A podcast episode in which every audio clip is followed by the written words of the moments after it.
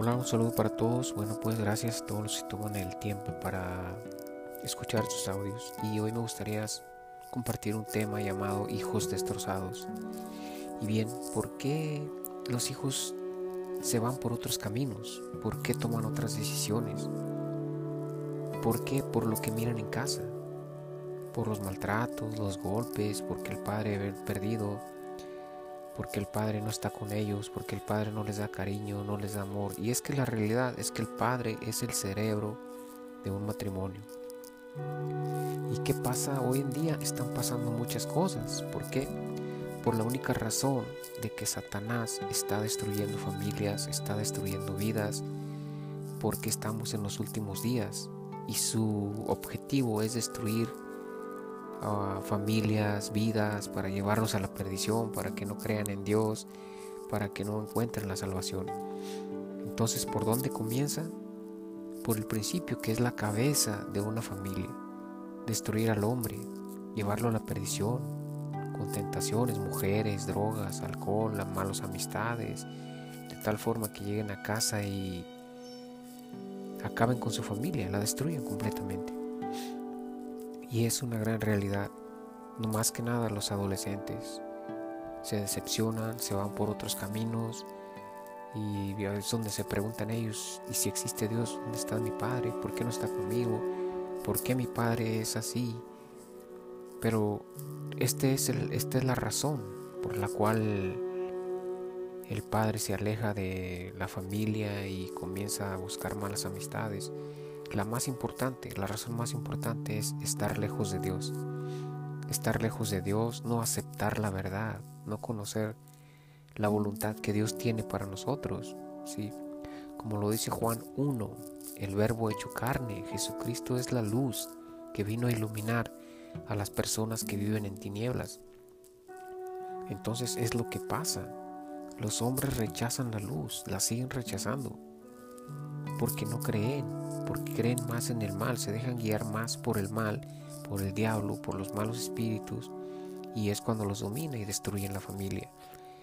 Entonces muchas vidas están destrozadas, muchos hijos perdidos, familias deshechas, la madre, muchas de las mujeres, algunas terminan quitándose la vida, otras afectadas, otras no paran de luchar, aunque son pocas, y es una realidad de que si el hombre no para, si el hombre no reacciona, entonces no puede hacer nada porque él es el cerebro de una familia. Aunque los dos deben de cooperar, tanto esposo como esposa, para sacar la familia adelante, el hombre siempre será el cerebro de una familia.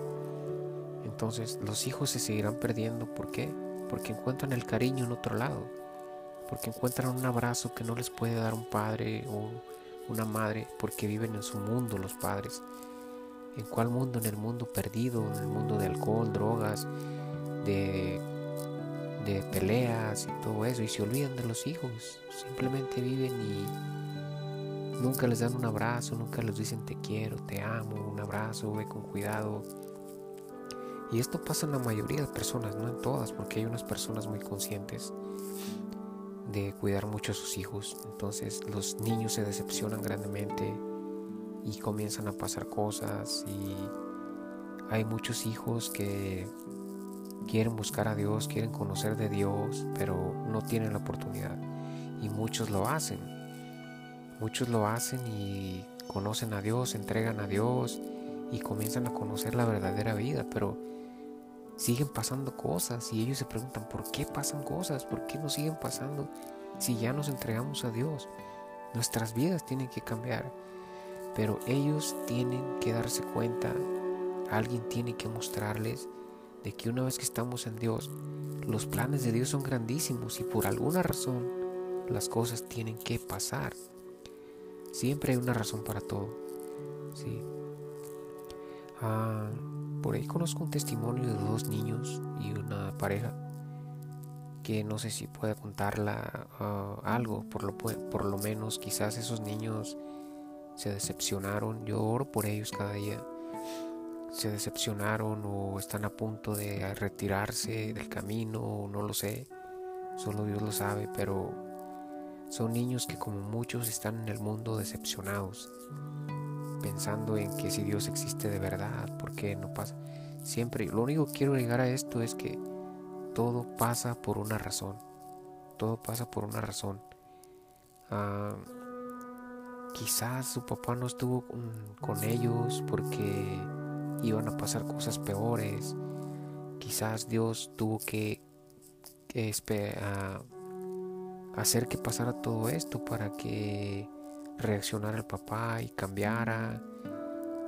Por muchas cosas pasan las cosas, pero una cosa sí es segura de que todo pasa por algo. Dios tiene planes grandes y debemos esperar en su voluntad. Padres, amen a sus hijos, denles tiempo, hablen con ellos, abrácenlos, ámenlos. Y madres, si creen que no deben de estar ya con sus esposos, salgan de ahí. Si hay agresividad, hay golpes, retírense. No tienen que quedarse ahí aguantando maltratos. lo que deben de hacer es retirarse y orar, ayunar por su esposo para que Dios lo transforme y regrese a ustedes. Esa es una gran realidad, porque si se quedan, no solo seguirán destruyendo la vida de ustedes, sino la vida de sus hijos también. Entonces, más que nada debemos de buscar a Dios y aferrarnos a Dios y esperar en su voluntad, no preguntarnos, pero ¿por qué si ya estoy en la iglesia me siguen pasando cosas? No, si siguen pasando cosas es porque Dios tiene planes y por alguna razón tienen que pasar. Porque hasta la caída de una hoja de un árbol es un objetivo de Dios. Y eso debemos de tenerlo bien presente. Entonces vamos a echarle ganas, a hablar con nuestros hijos, porque nuestros hijos se pueden perder, irse por diferentes caminos. El mal está actuando mucho en las familias y puede destrozarlas, puede desintegrarlas, destruirlas, para que se pierdan, se decepcionen de Dios y crean que Dios no existe. Porque es lo que piensa el adolescente hoy en día. Si Dios existe, ¿por qué pasa esto? ¿Por qué mis padres se pelean? ¿Por qué no están juntos? Si Dios existe, ¿por qué hay tanta pobreza?